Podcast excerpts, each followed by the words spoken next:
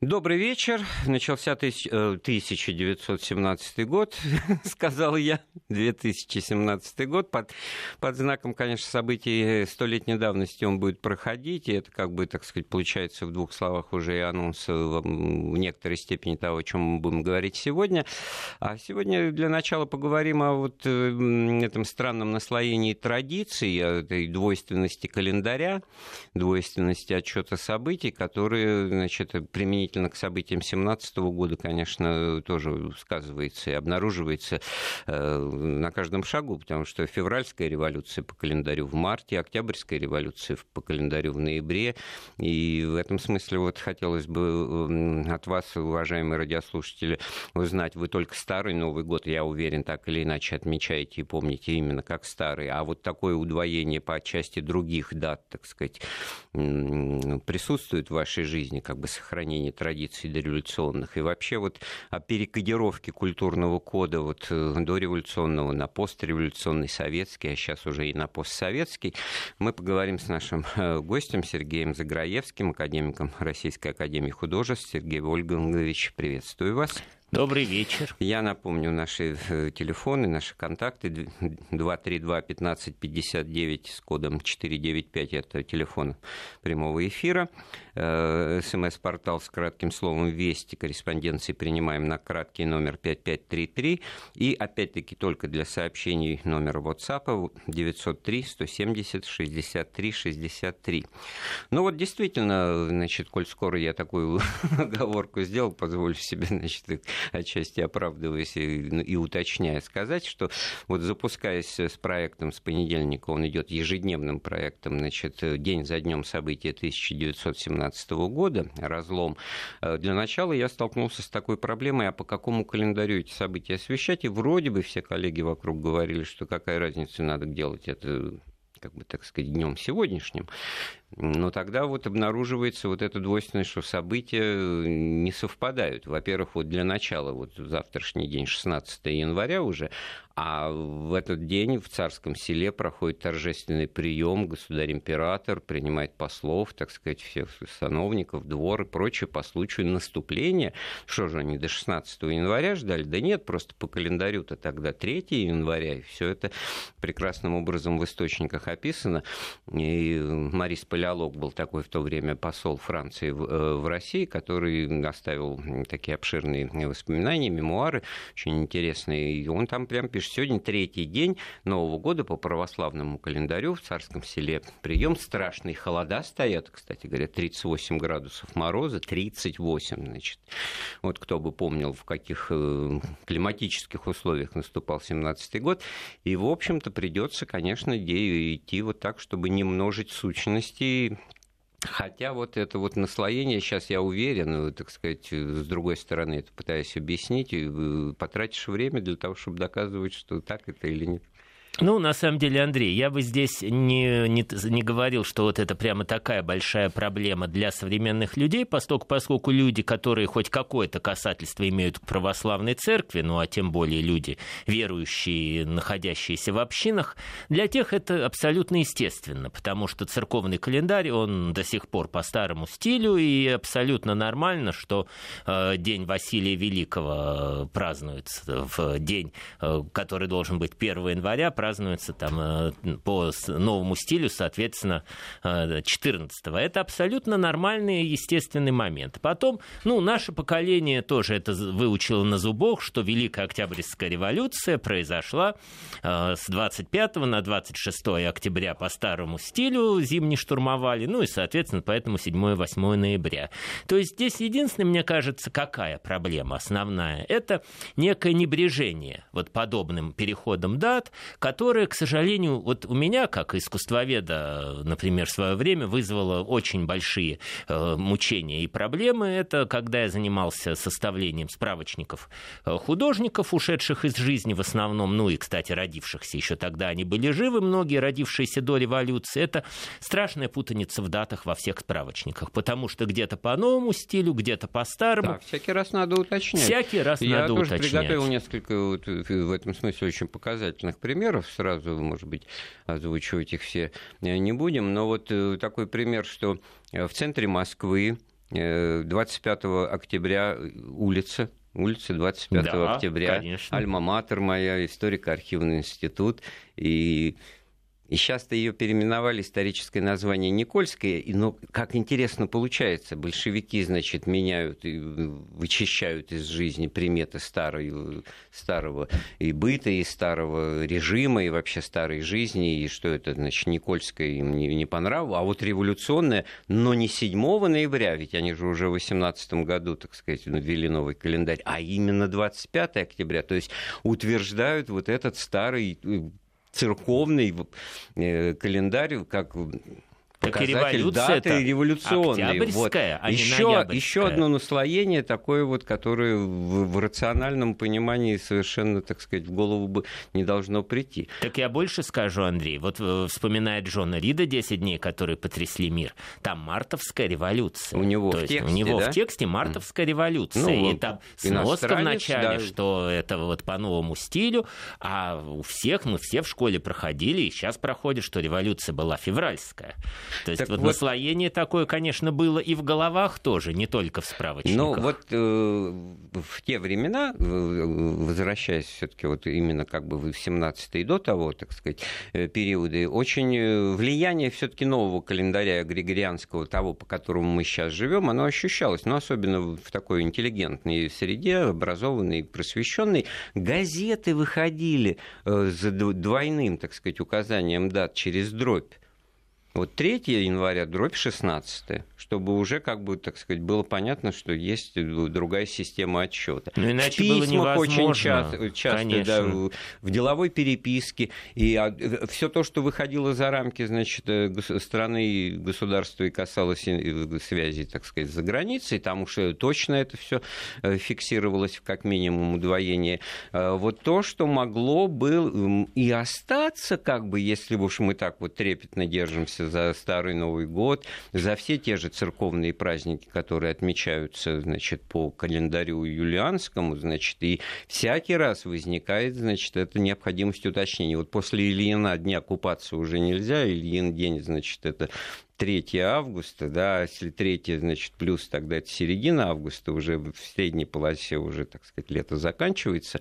И вот очень много, особенно с природной климатической ситуацией вот в связи возникает необходимость как бы вспомнить о старом календаре и сказать, вот он был вернее, потому что вот да, действительно, по-старому-то еще вот должно быть холодно или, по, э, а, или уже должно быть холодно и так далее, и так далее. И все это очень сказывается, то есть это держит, держит. Знаете, это бы, в принципе, наверное, и держалось. Просто мы должны понимать, что все-таки Октябрьская революция, Октябрьская, а не Ноябрьская, она породила ведь много подобных вещей, кроме смены календаря. Э, то есть это была смена и орфографии, это была смена, ну, в общем, всех отношений, абсолютно всех общественных отношений.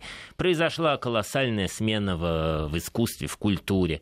Все изменилось, вся жизнь изменилась. Хотя, в принципе, ну, жили бы мы сейчас, действительно могли бы жить по юлианскому календарю, выезжая за границу, не только бы часы там на 2 или на 3 часа переводили, а еще и помнили, что мы выехали там 25 октября, а попали в 7 ноября. Это было бы, в принципе, нормально. Ко всему можно привыкнуть. Живет же Америка уж казалось бы, да, такая модернистская держава, по дюймам, футам до сих О, пор это, ничего. Это немножко, не то чтобы немножко другое, это очень интересно на примере нашего Отечества и наших людей э, понимать вот эту метаморфозу в голове, связанную с изменением системы, так сказать, меры весов, да, потому что была исконнее веками существовавшие пуды, берковцы, аршины, версты, вот кто бы сейчас помнил, сколько верст, э, значит, коломен Коломенская верста остается какие-то образы литературные, так сказать, а, духотворенные, но мы от, от этого... два вершка. Да, мы от этого, так сказать, прочно и довольно быстро наши предки отказались. На метрическую французскую систему, внедренную где-то только, значит, на уровне Великой Французской революции, то есть по историческим меркам совершенно недавно, перешли достаточно быстро и безболезненно, а вот англосаксонский мир как раз по причине это французского происхождения этой метрической климатической системы упорствует до сих пор. И это в быту это все присутствует. Там унции, там эти паунды, которые или леботы, это фунты, э, как мера весов и мера расстояния, дюймы, ярды, да, это все достаточно не просто прочно, а нет никаких даже попыток и поползновений это дело отменять, но в лучшем случае удвоение, если в американской глубинке, где я обитал там в, в свое время, там это вообще никаких километров и метров никто, так сказать, в голову не берет. И Но тем не менее на спидометрах машин они вынуждены писать все-таки две цифры все-таки мили и километры. И вот все-таки я бы сказал так, что прагматизм, он во многих вещах торжествует. Все-таки к удобным практичным вещам привыкают быстрее, чем вот к такой двойственности. Потому что, да, национальный колорит, он хорош, но, наверное, все-таки вот современная жизнь, она диктует какие-то свои, вот в, пла- в, пла- в плане прагматических вещей, очень жесткие правила. Что если удобно, ничего не сделаешь. И действительно этому надо просто или очень жестко противодействовать, что, насколько я понимаю, было со стороны Соединенных Штатов, как ведущей индустриальной державы в свое время, в 30-е годы и сделано, когда там были, очень сильные были поползновения о переходе на метрическую систему мер. Но индустриальное лобби, которому надо было переделывать всю ну, документацию, ну, все технические да, стандарты, конечно, да. оно очень жестко воспротивилось и остались. И, наверное, вот интересно бы эту дискуссию, так сказать, в деталях э, освежить э, в памяти, насколько в этом смысле аргументы были заимствованы из области вот того, что это традиция, это наша особенность, как бы, так сказать, на чем стоим. Но вот эмоционально... Наверняка. Почвенничество такое, такое наверняка же, было. А вот нам уже из Самарской области отписали, значит, на первые ваши, так сказать, высказывания про февраль там, и октябрь революции. Старый анекдот представители капиталистического мира спрашивают у советского человека, объясни, что же такое социализм. Он говорит, ну как вам сказать, ну годовщину Октябрьской революции мы празднуем в ноябре. Ну и в остальном тоже самое. Э, у меня действительно тоже со школьной скамьи этот вопрос возник, и я сейчас припоминаю, что достаточно спокойно и учительница это объясняла как раз вот различием в календаре, потому что вскоре. Кстати говоря, вот этот переход на Григорианский календарь, он не был, как бы, вот, насколько я понимаю эту тему, не был в планах самого большевистского правительства, то есть, там, грубо говоря, у, Лен, у Ленина и окружения не было такой задачи. Там в какой-то момент появился, значит, такой некий городской сумасшедший, значит, человек, вынашивающий такие планы, ну, просто, так сказать, адепт этой, так сказать, идеи, который предложил, а что же, вот новое, все новое, новое от старого мира, не пора ли, так сказать, сказать, вот эту ну, ну, еще одну новость, так сказать, в жизни утвердить. И довольно быстро на это согласились. И под подтекст всего этого перехода на новые летоисчисления, это интеграция, как бы, так сказать, в мир. Мир, это потому что мировому, в мировому коммунизму да, мировую революцию. предстояло все-таки где-то жить рядом с Советским Союзом. И Советский Союз должен был быть мировой державой, именно коммунистической державой. И то, что мешало взаимопониманию с рабочими, с пролетариями всего мира, надо было, естественно, Да, вот такой вот глобализм, но под знаком пролетарской вот революционности возможности, и то, с точки зрения вот э, всего такого, как, как вы обозначили, как почвенничество, значит, это все, в общем-то, уже химеры, да, для, для начала, потому что это отказ от какой-то очевидной самобытности, от, от очевидной своей, так сказать, самодостаточности, ну, в данном случае, как веду, как элементы самоизоляции, опять-таки, потому что всякий раз надо спотыкаться об эти даты, так сказать, это тоже лишнее, так сказать, усложняющее, так сказать, контактность обстоятельства. Мне вот сейчас трудно говорить, если бы, то есть принял бы царь-батюшка такую систему, если бы не было революции, перешла бы Россия на какие-то общемировые стандарты вот в этом плане, или была бы, например, изменена орфография, если бы не было Ленина. Это трудный вопрос, вот история тоже не терпит сослагательных замет, заметку сделать на, по поводу реформы языка, это, это и к стилю жизни, эпохи, к образованности, к интеллигентности имеет самое прямое отношение, но вот планы реформы правописания русского языка, орфографии, они вынашивались еще, еще до революции. Это, это же тоже комиссия, по-моему, в 1909 году была образована, она представляла такие, так сказать, планы. И трудно, конечно, в сослагательном наклонении говорить, но тут вот, если не забывать о календаре, то вообще вот эта странность, ее можно было бы, значит, и раньше еще и при просвещенных государях либеральных, как типа Александра I, Александра II отменить. Но как-то, так сказать, не возникало даже такой темы, не обсуждалось это, все достаточно нормально воспринималось, и поэтому приходится, так сказать, кивать на Петра Великого, который, с одной стороны, летоисчисление, значит, вновь, вновь с 1 вводит, января сделал, э, да. С 1 января, да и само летоисчисление, значит, да. от Рождества Христова, как живет весь христианский мир, значит, э, и католики, и протестанты, значит, они от сотворения мира, там, значит, это плюс 5508, да, и там с переходом еще, если в октябре Новый год, то это значит даты ноябрьские, декабрьские, надо, надо, да, там надо очень сложная была система. отнимать, это никто бы вообще сейчас с этим не разбирается, кроме тех, кто по улице 25 октября ходил в историко-архивный институт, где специальные, так сказать, курсы этого читались и читаются. Так вот, э, почему он вводя григорианский календарь, вот эту погрешность к тому времени, уже 10 дней достигавшую, значит, не устранил с самого начала, так сказать, вот не, непонятно. Я думаю, Андрей, что здесь все таки как и во всех э, случаях государственных каких-то влияний на общественную жизнь, происходят определенные компромиссы. Вот здесь э, меняем, а здесь оставляем. Нельзя, наверное, изменить сразу все, да. потому что, э, ну, я вот помню сейчас, сколько было проблем даже вот в последние годы с летним и зимним временем, пока, наконец, не нашли какой-то вот консенсус. Я даже помню, как э, вот привели, э, вот, соответственно, когда перестали переходить на зимнее время, а потом выяснилось, что людям рано утром вставать слишком темно на работу. И, и по многочисленным, действительно, абсолютно реальным просьбам трудящихся это действительно было так, потому что была обратная связь вот, вот э, с людьми, вот э, писали письма тысячи-тысячи людей. И в итоге было принято вот это вот альтернативное решение, что все-таки оставить время сдвинутое немножко на час.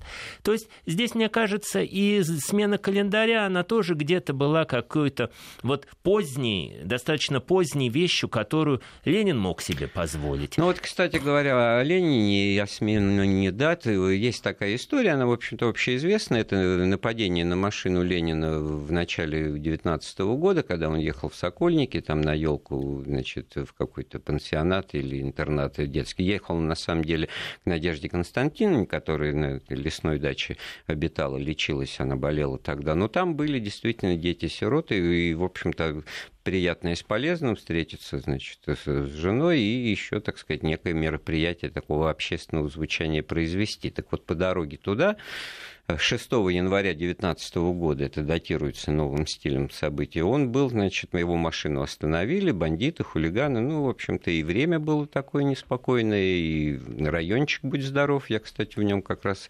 родился, обитал, говорю, ответственно, значит, на Русаковске. Вот в районе, значит, от э, Казанского вокзала туда, в Сокольники, по Краснопрудной, и тогда Русаковская она еще не называлась Сокольническое шоссе, машину его остановили, значит, э, вы, вы, вышвырнули, выбросили, значит, револьверы отняли, значит, у охранника с водителем, значит, и они э, вместе с Марией Ильиничной, Ленин и шофер Гиль дотопали чуть ли не, не пешком, но потом на какой-то попутной машине доехали. Ну, в общем, ситуации и вообще ЧП и события очень показательные и знаменательные, но в данном случае что обращает на себя внимание? Секретарь Ленина Бонч-Бруевич, участник событий, который на предшествующем следующей машине, такой, так сказать, с охраной как раз проследовал и ждал прибытия Ленина, он что пишет?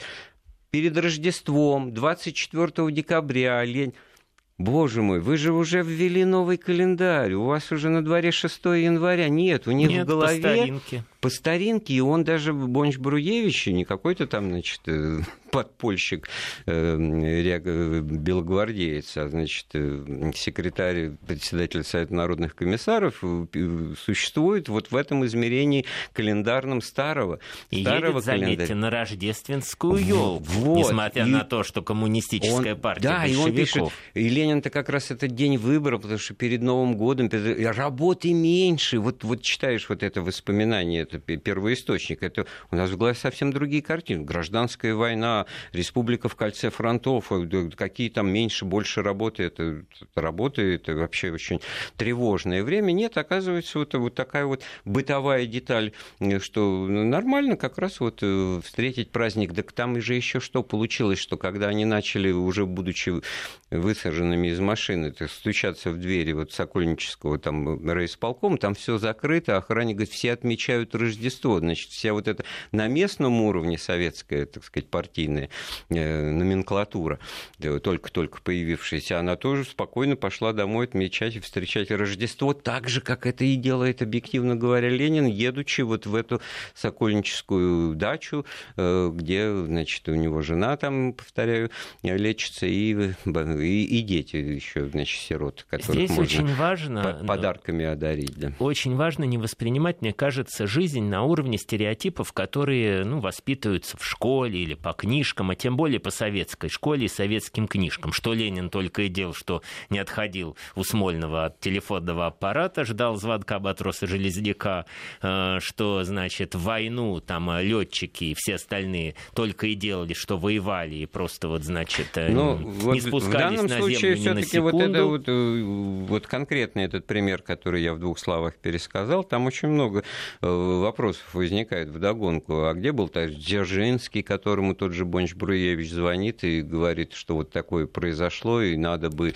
значит, принять меры, и уже когда они едут обратно, их каждые там пять минут останавливают патрули, и уже, значит, выслано, ЧК, значит, начало работать. А вот этих вот бандитов, которые ограбили машину, сколько в машин было в начале 2019 года в, в Москве? Я не думаю, что больше нескольких тысяч там скрыться, имея машину. Полгода искали вот этого бандита знаменитого Кошелькова или Кошелька, никак не могли, значит, поймать. Он там бесчинствовал, устраивал э, всякие акции такие ну, вы знаете, со смертельным исходом. Вот да. это меня как раз то, что меня тоже в свое время в детстве немножко удивило, когда я, естественно, эту историю читал. Э, Ее по-разному можно рассказывать. Ее по-разному рассказывать, но то, что Ленин, как это вот без там взвода охраны, еще такое тяжелое время, вот едет там с одним шофером охранником, и у него револьвер, и он боится стрелять, потому что эти, значит, бандиты сразу приставили револьверы к голове Ленина. Как mm. это так? А я сейчас-то я понимаю, это были первые годы, они еще не привыкли к тому, что за ними едут взводы охраны, что там Сталин а заехал на пяти стороны, машинах. это же ведь, э, если бы это все было мирно, тихо и произошла эта революция, и все бы ее приняли, как такого же не было, не да? Было. Но это были и, смелые и, люди. И, и, и, и разруха, и бандитизм, и преступность. А они были смелые. Это все вот. Они а были, они, ну, вот. трусы не делали революцию. При всем моем, мягко говоря, неоднозначном отношении к Октябрьской революции, трусы ее не делали. Человек, способный в течение десятилетий бороться с властью, он приобретает, да, никуда не ссылки, делаешь. там преследование, подпольная Привыкает. жизнь, все это другой. И как это, да, вот другое чтобы за ним там ехал взвод охраны, там, а, ну да, Сталин известно, там Вот, на бронированном ЗИСе под конец Что уже там... касается, вот мы, как мне кажется, нащупали вот этот вот эм, эмоциональный момент эм, в, в архетипах социальных, вот это вот то, что принято говорить, вот интеллигент, хлюпик, значит, чистоплюй там и так далее, и так далее, и человек из народа, значит, совершенно другими качествами. Вот об интеллигентности в, в советского варианта и до, дореволюционного мы после небольшого перерыва и поговорим. Былое и нравы с Андреем Светенко. Да, сегодня мы с академиком Российской Академии Художеств Сергеем Заграевским э, погрузились вот в былое нравы применительно к тому перелому, который в 17 году произошел с революцией в связи, и там для начала все были вещи, помимо, так сказать, социально-экономических, политических, такие касающиеся действительно организации сознания, в какой день мы живем, по какому календарю, вот этот старый Новый год, и получается, что вот через некие примеры примеры, на мой взгляд, достаточно показательные, да, когда сами, так сказать, представители советской власти, высшие события 19 года описывают по календарю ушедшему, ими же отмененному, речь о нападении на машину Ленина, значит, 6 января 19 года, который тот же Бонч-Бруевич описывает как событие, происходящее 24 декабря, накануне Рождества, и становится понятно, что да, он ехал на елку в Сокольники, вот тогда-то все и произошло. И, ну, действительно, вот в этом смысле перекодировка культурного кода, насколько она вот была запрограммирована, и насколько она э, трудно давалась, потому что те, кто ее э, производил, они же были воспитаны и образованы по старому образцу и могли бы этого не отменять. Вот нам, кстати, по, на номер 5533 с кратким словом «Вести» в начале корреспонденции из Нижегородской уже области пишут про орфографию. Как мне кажется, большой потерей была реформа значит, орфографии русского языка, в том числе исчезли слова «е-я», «е-я» и а не, о не, через ять.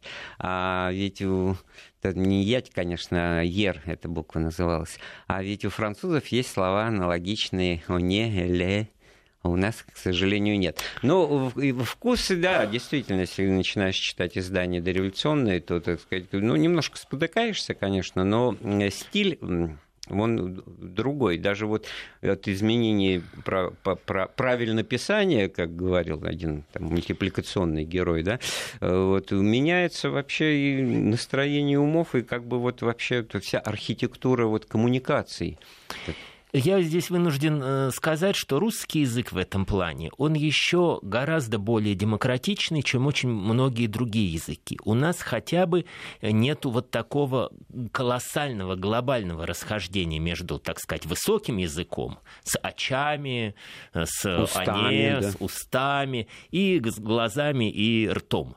Э, Все-таки такого, например, как в иврите, где просто существует два иврита абсолютно разных. На одном говорят раввины, э, толкующие Тору, а на другом, ну, все обычные люди. Ну, а так... как же церковно-славянский язык на э, нем... проповеди, он, в общем-то... Э, Нет, батюшки проповеди на нем не ведут. Батюшки читают на нем молитвы, здесь есть определенное расхождение, но в обрядах все-таки церковно-славянский используется, но на нем практически не говорят. И во времена Пушкина мы все-таки говорим на языке Пушкина, за некоторыми исключениями, и все-таки мы понимаем язык Пушкина практически полностью. А в Германии э, национальные диалекты, хох-дойче, там колоссальная проблема. Люди, говорящие на национальных диалектах, их понять человеку, говорящему на немецком выученном, выученном верхненемецком, ну, практически невозможно. То есть в этом плане у нас такой колоссальной разницы нет. Поэтому здесь бы я как раз тревогу особенно не, эм, ну, не, не играл, постольку, поскольку в других языках хуже. Но в других языках письменный язык от устного отличается в том же французском. Это заметно Абсолютно невооруженным верно. взглядом. Там сохраняется средневековая традиция. Как мне очень нравится одно объяснение, может быть, оно такое примитивное и даже, так сказать, не очень научно звучит, что каждое слово как кирпичик, а кирпичик должен иметь свои четкие грани, поэтому закрывается слово значит, э, согласной буквой, там типа Т или Д, который заведомо не читается, но вот это, так сказать, есть такой брикетик смысла, который во фразе присутствует. Поэтому, значит, на слух французский это что-то, вот особенно англичане и американцы любят тоже издеваться, значит, ничего, так сказать, не, не поймешь, а многие же слова одни и те же, только по-другому произносятся, но на письме это все, так сказать, легко угадывается. Меня волнуют, конечно, многие вопросы здесь. Конечно, меня волнует, как сейчас говорят молодые ребята, принося в русский язык американ, американское произношение. Русский язык очень сильно построен на шипящих, на смыкании голосового аппарата. Если мы начинаем говорить без него, как в Соединенных Штатах, как на настоящем американском диалекте английского языка, мы теряем русский язык. Я почти не понимаю, о чем ребята вот между собой разговаривают. Мне надо очень сильно вслушиваться. Это проблема. Это проблема произношения. Уходит основное достоинство русского языка. Это проблема, но опять же, я прекрасно вижу, что те же ребята, э, уйдя из своего круга, обучившись, закончившие институты, начинают говорить нормально. Ну, что это некая вот такая, ну, скажем так, средовая э, проблема, которая, к счастью, быстро уходит. Кроме того, что вот э, этого интересного, очень любопытного наблюдения, еще э, второй тоже не менее важный показатель, так сказать, попыток вот на язык повлиять на его изменение, это отсутствие многосложных э, слов. Да. Все стремится к упрощению. Вот это вот чел. Чел. Чел, да о чем чел, так сказать. Да? Ну, ну, вроде бы вот типичное сленговое, молодежное, но оно сейчас кочует по всем, значит, вот записям там и по WhatsApp там и вот всем там, всему тому, чем мы обмениваемся. Сейчас же ведь обычный, так сказать, э, рядовой э, человек городской чел. жизни, чел обычный, он же обязательно смотрит в какой-то экранчик и чего-то э, печатает или что-то читает, в котором, ну что, понятно уже из трех букв чел, что речь о человеке. Чего же еще эти на эти четыре ну, буквы тратить лишние, так сказать, секунды. Мы да? это проходили в революцию, к счастью. И ничего, выжил русский язык со всеми аббревиатурами бесконечными, со всеми наркомпродами, наркомпросами и прочее. Ничего. А, Причем это появилось говоря, еще до революции. Да, да вот, во-первых. Это да, и появилось еще в Первую э, мировую Земгоры, войну. земельные да. городские комитеты, земгусары отсюда, так сказать, уже э, такой э, версификация. Ну, то есть это все-таки запрос времени, запрос это модернизация. Времени. Начало 20 века это вот действительно это индустриализация, это модернизация жизни, это новые, так сказать, веяния э, в культуре, и они просто были подхвачены, они, они просто логично были продолжены, и потом вылились вот в это знаменитое, значит, замком по морде, это да, заместитель, заместитель командующего по морским делам, значит, это у Маяковского можно э, вычитать. И и право слова ничего в этом самого себе ужасного нет. Это примета времени и эпохи, которая совершенно отсутствовала в XIX веке, да, поэтому вот тут ведь в чем проблема? Мы же говорим о перекодировки культурного кода. Вот я начинаю все больше, так сказать, понимать, почему Пушкин стал, так сказать, вот жупелом того, что, от чего надо отказываться после революции в плане, вот, так сказать, вот преобразования и устройства нового мира. Вот весь этот пушкинский русский язык, рожденный и выпистыванный тем поколением, значит, вот он уже, так сказать, поперек дороги тоже лежал, от этого надо было расчистить, потому что на каком языке говоришь, ну, такие, в общем, и мысли в голове другие, это, это все взаимосвязано. В любой форме, э, то есть каждое содержание новое требует какую-то новую форму. Сбросим Пушкина с парохода современности. Не просто эпатаж э, Маяковского, это была целая идеологическая культурная кампания начала э, первых лет революции. Мне кажется, что здесь все-таки есть исторический процесс, который остановить практически невозможно. Язык меняется, эволюционирует, и как раз со времен Пушкина его эволюционирование, несмотря на все призывы сбросить с корабля современности, с, Пу- с времен Пушкина язык эволюционировал меньше, чем, например, относи- от Пушкина, от Державина к Пушкину или, например, там, от Петра Первого к Державину грамотность всеобщая, наличие огромной литературы, она язык держит. И, между прочим, советская власть, ведь с одной стороны, да, э, продекларировав в 20-е годы отказ от буржуазных культурных ценностей, от царских культурных ценностей, от мещанства, вспомним Маяковского, Мурло, Мещанина, э, издевательские эти стихи. А ведь в итоге те люди, которые учили язык русский в массовом порядке, вот на всех бесконечных ликбезах, и выучили таки, ведь действительно население стало практически поголовно грамотным. Так вот, они все-таки учили-то по классическому учебникам ну, а с другой стороны, языка. сколько много и такое явление, и такое, так сказать, не мной придуманное событие, как э, новояз, вот эти канцеляризмы советские. Булгаковым уже в середине 20-х годов подмеченное, но когда к нему приходят для уплотнения.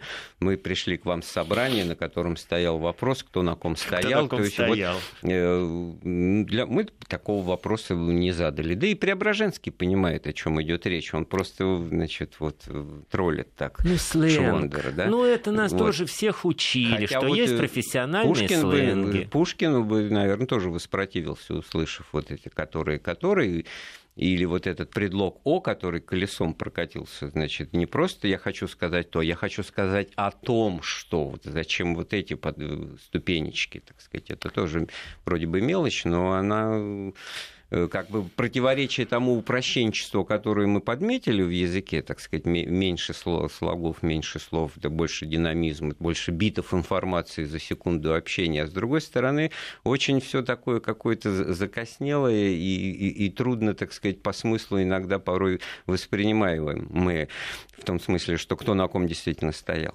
Но сейчас ведь жизнь настолько ускорилась, сейчас даже трудно себе представить и поверить в то, что Даль читал, подчеркиваю, подчеркиваю, читал вслух свой толковый словарь, э, состоящий, если не ошибаюсь, да. там, из 200 тысяч слов, э, читал его вслух в салонах великосветских. И когда, например, надо было непристойное слово э, прочитать, он останавливался, приглашал кучера, тот, значит, читал это, озвучивал непристойное это слово. это вот такой гримас крепостнической эпохи. Вот это, кстати, к тому, о чем я готовил, о чем, да, к тому, что я готовил сам же себе и поправляю наш разговор, вот это мурло мещанина, насколько стало, в общем, вот эта культурная перекодировка, насколько оно, так сказать, привнесло в жизнь больше агрессии, больше хамства, которого от которого мы сами же и страдаем, больше вот этих вот упрощений, ну, вкладываемых как бы в слова э, в уста простого народа. Но время действительно очень быстро течет. Сделаем паузу в нашем разговоре. Былое и нравы с Андреем Светенко. Напоминаю, мы с академиком Сергеем Заграевским сегодня обсуждаем вот э, культурные, так сказать, изменения, напластование, так сказать, появление новых э, каких-то языковых и культурологических э, обстоятельств нашей жизни, насколько вот они противоречат сами по себе друг другу, насколько они логично вытекают от требования времени. И в этом смысле вот мы уже не говорим на языке Пушкина, но все-таки читаем в школе, проходим. Вот, кстати, нам пишут на WhatsApp номер 903 170 63 63. Какая тема? Спасибо за ваш труд. Вести ФМ «Национальное достояние России». Спасибо большое. Хотя есть вот из Белгородской области на СМС-портале с номером 5533 с кратким словом «Вести» в начале корреспонденции нас наоборот, ругают, что э, некто Михаил от имени всего народа говорит, что мы вот, э, значит, очнитесь от либерального угара, причем здесь хорошо, что не от пьяного, вот, от либерального угара, какой здесь может быть либеральный угар. Ну, то, что человек прикрывает, закрывается мнением всего народа, это сразу во многом говорит. Ну, это, кстати, веяние да? времени, вот, так Андрей. Вот, ими, вот, вот это вот, очень вот, типично. Вот в, в, в этой парадигме народ, народ, а, значит, э, с одной стороны, вот прекрасное слово «товарищ» стало, так сказать, э, визитной карточкой общения. Ну, не было его в русском языке до революции. Товарищ министр, это слово выполняло функцию заместителя. Да. Да? Вот, э, товарищами называли компаньонов по как, какому-то делу, как, купечеству, как, как, купечеству, по товару, да, товару. По, от слова товар, вместе да, товар. Да, мы это обсуждали, кстати говоря, сравнительно недавно.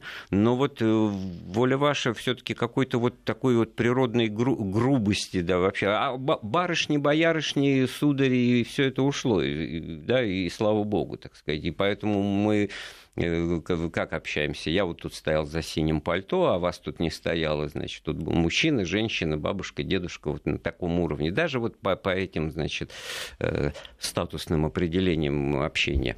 Не будем эту тему развивать, тем более мы это уже делали. Но так вот, насколько это верно, на ваш взгляд, вот тоже вот нам пишут, язык Пушкина для современного школьника уже не так ясен, как нам с вами. А язык Грибоедова это для них вообще непонятно. Вот с этим я не соглашусь в каком плане. Э, мы всегда э, оперируем понятиями какого-то усредненного народа. Почему вот, э, собственно, такие вот поступают письма, что от имени народа угу. я что-то вот говорю, что вы там в каком-то угаре, в пьяном или либеральном, да в любом угаре. То есть самое главное, что это на самом деле в современном мире и то достаточно, ну скажем так, авантюрно взять на себя право говорить от имени народа. Народ разный. Некоторый народ и сам в пьяном-то угаре после двух недель э, праздников, некоторый народ и в либеральном ну, угаре. Когда в жупел это тоже превращается некий. А я имел в жизни, так сказать, случай, когда вот проходил эту проект. Ты говори сам за себя. Да, ты говори, вот ты отвечай за свои слова. Ты, ты ну что ты говоришь, все, многие, вот да все, все так думают, да. Ничего, вот как вот на поверочку, как дернут, ну, и тем сразу не менее, будешь говорить только по большому счету, да. все-таки сейчас вот в наше время, как ни парадоксально, сказать что-то от имени народа, ощущая некоторое общее информационное пространство, ну, знаете, как все классические анекдоты про то, что вот идет немец, идет русский, идет француз, ну, и дальше там француз да. кого-то любит, немец он всегда такой весь правильный, ну, нет, Сергей, а ну, тут, в общем, еще. любому разумному человеку понятно, что это прием манипуляции, да. когда да всему миру известно, да, да все так это вот, знают, да только вы один проблема вот такой. В чем? Ну, что ж тут Проблема в том, что если мы говорим о временах дореволюционных, то вот этот прием неприемлем абсолютно, постольку, поскольку народ был абсолютно разный. Мы можем говорить о народе в лице его представителей образованных, Пушкина, Грибоедова, можем говорить о народе в лице его абсолютно очаровательных на лупке, ну, в общем, живших довольно в тяжелых условиях, безграмотных крестьянах. Я ведь вот о чем, ведь общая э, мысль, что Тёмин и невежественным был, необразованный. Это очевидная вещь. Значит, лишенный доступа к нормальным, так сказать, условиям э, существования, там, социальные лифты, все, ну, царизм, да, и в этом смысле критика его критика со стороны революционера была совершенно объективной, многолетняя, и заслуженная, и справедливая.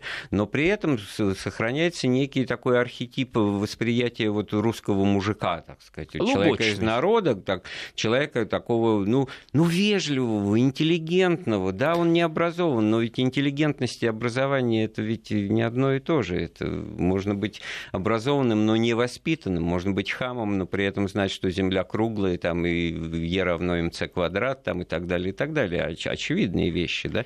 А можно быть при этом э, социализированным, но, то есть понимать правила игры, принятые в данном обществе, а можно как раз этого не знать, особенно если попадаешь куда-то в новое для себя сообщество людей. Вы знаете, здесь хорошо говорить, вот сидя в теплой комнате, да, в общем, будучи там Даже сытыми достаточными сказал, людьми, да. э, в общем, там имея там определенные там заслуги, которые, в общем, где-то по достоинству оценены, хорошо, это хорошо. Когда человек вынужден бороться за свое существование, каждую минуту, каждую секунду выгрызать зубами вот просто буквально вот. право Тогда свое ему на что, жизнь. Ни до культуры, да. ни до Высокого, ни да. до Пушкина, ни да. до того, что ого-его пишется. К сожалению, вот. да, Андрей. И я больше вам скажу. Вот в этом плане современная жизнь и даже советская жизнь, она все-таки дала народу возможность, вот именно народу, вот тому самому, о котором мы сейчас с вами говорим, хотя бы выучить грамоту, хотя бы узнать хотя бы понаслышке, что есть такой Пушкин, что есть Толстой и «Война и мир», которую кто-то даже, может быть, в школе прочитал и за запомнил, хотя бы потому что писал там сочинение на тему, почему Андрей Балконский такой, а Наташа Ростова такая. Вот это здорово, вот это на самом деле здорово все говорят, вот часто говорят, с этим я не согласен, что голодные, что сытое брюхо к учению глухо. Я с этим абсолютно не согласен. Голодное брюхо к учению глухо. Сытому человеку а уже на самом деле можно... это большая проблема, потому что тут можно, так сказать, копии немало сломать, потому что вот вся эта концепция духовности, она держится на том, что ну, ну бедные, там, серые, убогие, но при этом духовные вот, э, люди, так сказать, в отличие от этого сытого, скучного э, кап мира, буржуазного и, в общем, одним словом, с большой буквы Вы совершенно Запада, да. правы, Андрей. Вот это стереотипы, которые в нас вбивались, по всей видимости, в течение советской власти, что, ребят, затяните пояса, живите идеалами, будь то коммунистические идеалы или будь то идеалы Пушкина, которые, между прочим, очень схожи с коммунистическими, где-то сходились, там, оду вольность вспомним и прочее. Во всяком случае, интересы бывали общие. Ну, как Вспомним бы Ленина, хорошее, декабристов, да, да, да, за все хорошее, декабристы разбудили Герцена и так далее. Вся эта цепочка прослеживалась, Ленин ее, в общем, очень хорошо проследил в свое время. Поэтому терпите, дорогие друзья, живите духовными ценностями и терпите, что у вас там, условно говоря, в брюхе не очень там все сыто. Ну или там какие-то несовершенства социальной жизни, те же проблемы. Да, там, терпите, значит... читайте Пушкина. И читайте тех, кто описывает, что вообще-то кому-то было хуже, чем вам. Вот это очень тоже важный момент. Вот в этом смысле очень интересно, что за эти десятилетия все-таки вот возвращается как-то, ну, буквально выскакивает, и никто специально, наверное, на это не работал. Вот это вот старый Новый год. Кстати говоря, традиция это она появилась она не просто не исчезла, а всегда жила, она, по-моему, новую реинкарнацию приобрела. Мы с чего начали, тем и закончим. Значит, вот старый Новый год. Это 60-е годы. 60-е годы. Никто бы не посмел в 20-е, 30-е, не смели даже обычный Новый год праздновать, а тут еще и по религиозному юлианскому календарю, связанным с православной церковью в советское это время однозначно. А, это было абсолютно невозможно. Поэтому, конечно, был огромный перерыв, и уже вот после войны на волне волне какого-то взлета интереса к православию, соответственно, появился вот этот Новый год по православному календарю. Никто особо не разбирался. Это мы сейчас с вами э, говорим григорианский, юлианский. Даже сейчас, я думаю, что подавляющее большинство людей даже вот эти слова, ну, конечно, где-то слышали благодаря всеобщему образованию, но в целом все равно воспринимают, что вот 13 на 14 это старый Новый год, то есть он по православному календарю. Это Новый год по календарю православной церкви. То есть это, конечно, традиция уже с 60-х годов, уже когда стало немножечко можно. До этого просто однозначно было нельзя. Ну да, это э, вот пример вот того, как неожиданно возвращается то, что, в общем-то, ну, совершенно можно было бы уже, так сказать, и не ожидать. И очень интересно, это значит какая-то культурная на генетическом уровне память, но это рассыпано, это все, все, все обогащает жизнь. Но в данном случае, понятно, хочется больше праздника. Еще раз поздравляем с наступившим Старым Новым Годом. Да? И э, э, абсолютно э, эмоционально оправданно, так сказать, мотив здесь очевиден. И, наверное, кроме этого Старого Нового Года ничего другого по старому календарю, в общем-то, как бы не принято вспоминать. Хотя вот это вот э, тоже второе, с чего мы начинали, единство или двойственность календаря, оно как бы предполагает, что даже раздвоение событий. Вот Октябрьская революция 25 октября, почему бы 25 октября об этом не сказать? Логично, логично, да. А потом еще, ну а уж 7-то, само собой, потому что всем понятно, что это 7 Вспомним слова Августа великого стихотворения Пастернака. «Вышли толпою, в росе парами, вдруг кто-то вспомнил, что сегодня 6 августа августа по-старому преображение Господне. Это здорово, что это есть. Здорово, что мы это вспоминаем, и что сейчас есть повод вспомнить, что да, Русь жила по такому календарю, и Русь, и Россия, и Российская империя, и сейчас это опять же повышает интерес. Я ведь помню свой интерес к истории, он в том числе из чего появлялся? Из того, что я спрашивал, а почему это такой старый Новый год? Что это вообще такое? Э, такое странное еще э, сочетание Да, вот э, работу мысли, да, производит. Ну, действительно, вы процитировали Пастернака, нам тут пишут, что вот перечитывали Онегина на семейном чтении, многие термины и обороты приходилось разъяснять для подростков, и прекрасно, что вы это делаете, это вот действительно вселяет надежду, потому что не просто вот невозможно сбросить Пушкина с парохода современности и будущего, потому что это есть вот то наше все, то наше культурное основание, на котором мы стоим. У нас в гостях был академик Сергей Заграевский, эфир подготовил подготовил Андрей Светенко. Слушайте Вести ФМ.